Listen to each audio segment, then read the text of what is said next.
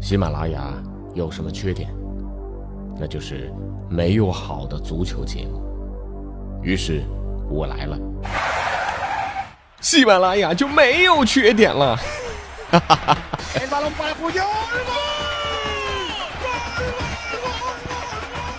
我是俊君，喜欢足球，听足球欢乐多。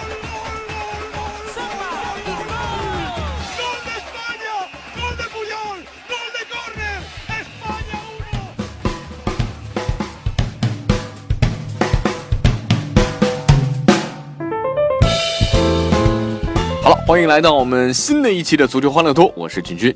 今天啊，咱们来说说德比。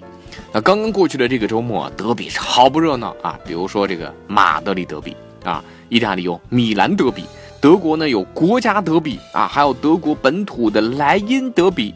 啊，这些呢，我们一会儿说啊。先来说说咱们的国内德比，那就是呃，淘宝对阵苏宁。哎啊，对了，就是他们啊。呃，谁都在他们那儿买过东西吧？啊，这次德比啊，是从商场到球场啊，这两家打得好不热闹。这里双十一刚刚一千两百亿啊，那里又是七亿美金砸下英超啊，都是重磅消息，钱呢都有的是，名气也都大得很。那这次呢，两家较劲啊，较到了这个足协杯的决赛。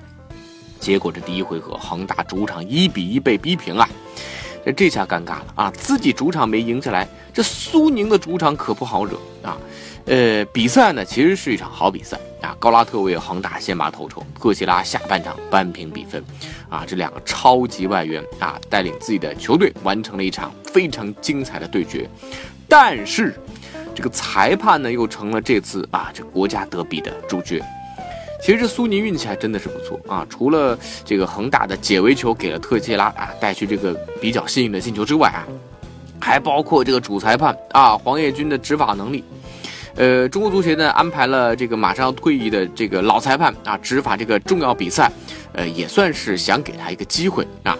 但是，哎呀，职业生涯的最后一场比赛，显然这个吹的是一败涂地啊。呃，首先引发争议的是这个点球嘛，啊，这个三十三分钟，郜林当时高速杀入禁区啊，塞博里斯坦啊从后边凶狠的把他撞倒在地，这个确确实实是呃应该判罚点球的，但是呢，主裁判示意比赛继续啊。另外下半场郑龙也有一次在禁区内被对手犯规，同样啊这个没有吹，可能这个快要退役了嘛，对吧？这个裁判手里也比较软，何必呢？啊，这退役之前还吹点球给红黄牌什么的啊！但是啊，你要知道比赛就是比赛啊，呃，确实作为一个旁观者来讲，也有点为广州恒大鸣不平啊。包括几次故意侵犯梅方，并最终打肿了这个梅方眼睛的这个阿尔马丁内斯，那呃，最终也是只吃到了一张黄牌。呃，当时这个梅方也说了啊，这不是正常的犯规，足球如果都是这样踢的话，红黄牌应该就没有意义了啊。呃，当然，这广州恒大呢，准备向中国足协提出申诉。我觉得吧，在天河体育场啊，就算恒大他他他没有主场优势，这也不至于这个嗯吹罚都比较偏向苏宁，对不对？呃，当然这只仅仅仅是一家之言啊，苏宁的球迷可能有自己的看法。那那这申诉好像没啥用，因为足协说了，黄叶军已经完成了自己的最后一次职业生涯的执法。哎呀，中国足协这次的甩锅，我给满分。呃，另外，广州恒大这场比赛的一大亮点是他那件球衣啊，细心的球迷不知道关注了吗？啊，因为夺取中超六连冠之后呢，有球迷就说了，哎，你说这个冠军的星星放不下了，这胸口没地儿放了啊。呃，大家会发现，在广州恒大的最新球衣上，胸前队徽上只留了两颗星星啊，上面分别写着 ACL 就是亚冠联赛和 CSL 中超联赛。而另外呢，这个六颗烫金小星星呢，是移到了衣袖的袖标下面，一字排开。呃，这也是咱们中国球队第一次遇到这样的问题啊。呃，不过呢，足协杯这是不算星星的，恒大这条球衣呢，它还能用啊。继续来说说和苏宁相关的意大利国家德比啊，这个苏宁控股的国际米兰对阵 AC 米兰。那这个德比大战啊，这个是意大利足球最顶级的舞台啊。呃，在德比战前后呢，专业的媒体当然关注比较啊这个比赛的本身了啊。但是呢，还有很多其他的媒体反复强调啊，说这个米兰德比已经成为了中国德比啊。呃，国际米兰被苏宁控股，这个大家都知道啊。最近呢，大家也听说了，中欧体育啊说他们将在十二月十三号之前完成对米兰股份的收购啊。这场米兰德比的幕后老板即将变成中国人啊，彻底以后米兰德比就是中国德比了啊。呃，说到 AC 米兰，一定会跟贝鲁斯科尼联系在一起啊，因为一九八六年那个时候啊，其实国内刚刚能看到一些这个意甲的比赛啊。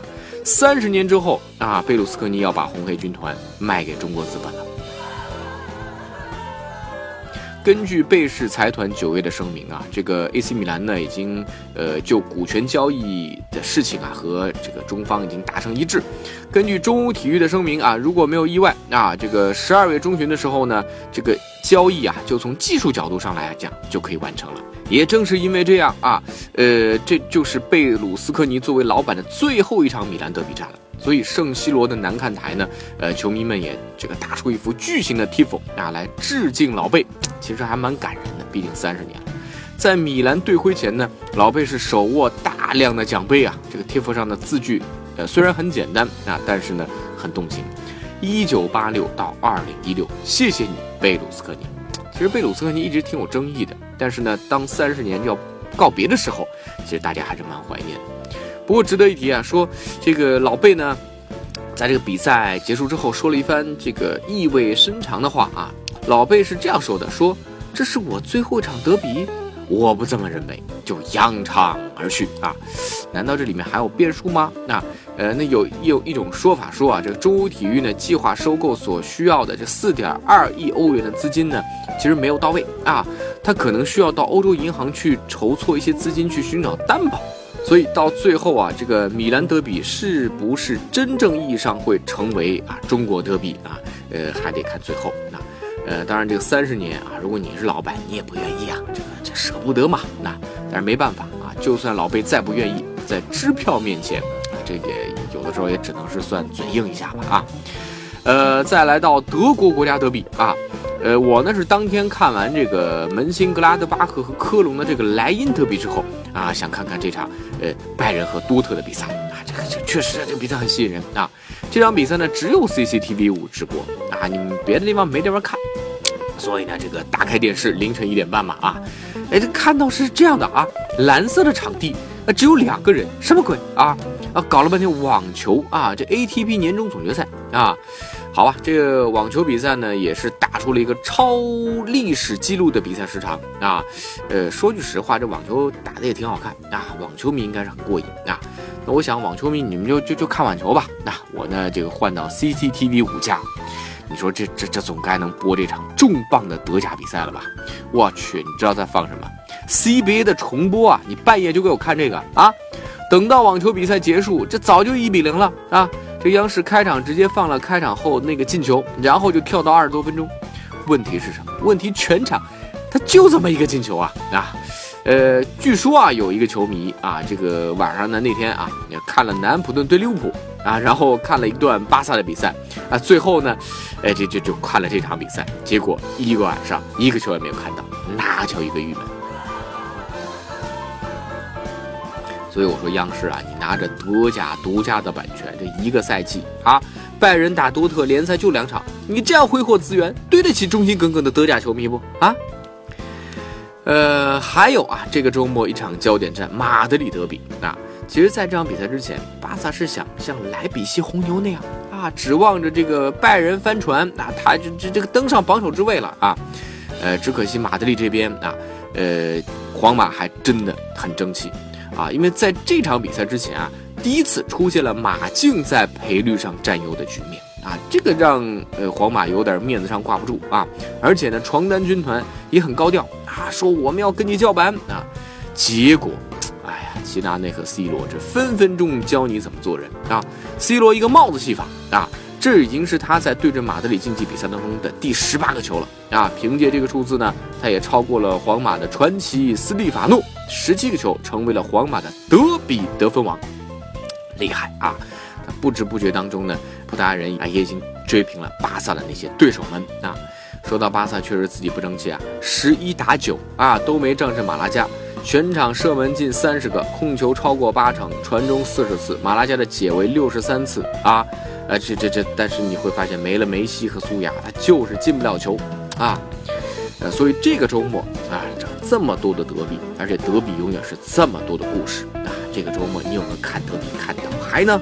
好了，今天的足球欢乐多就到这里啊。呃，敬请各位关注微信公众号“足球欢乐多”，也可以来微博搜索“足球欢乐多 FM”。足球欢乐多的 QQ 群是幺七七幺六四零零零零。我们下期再见了。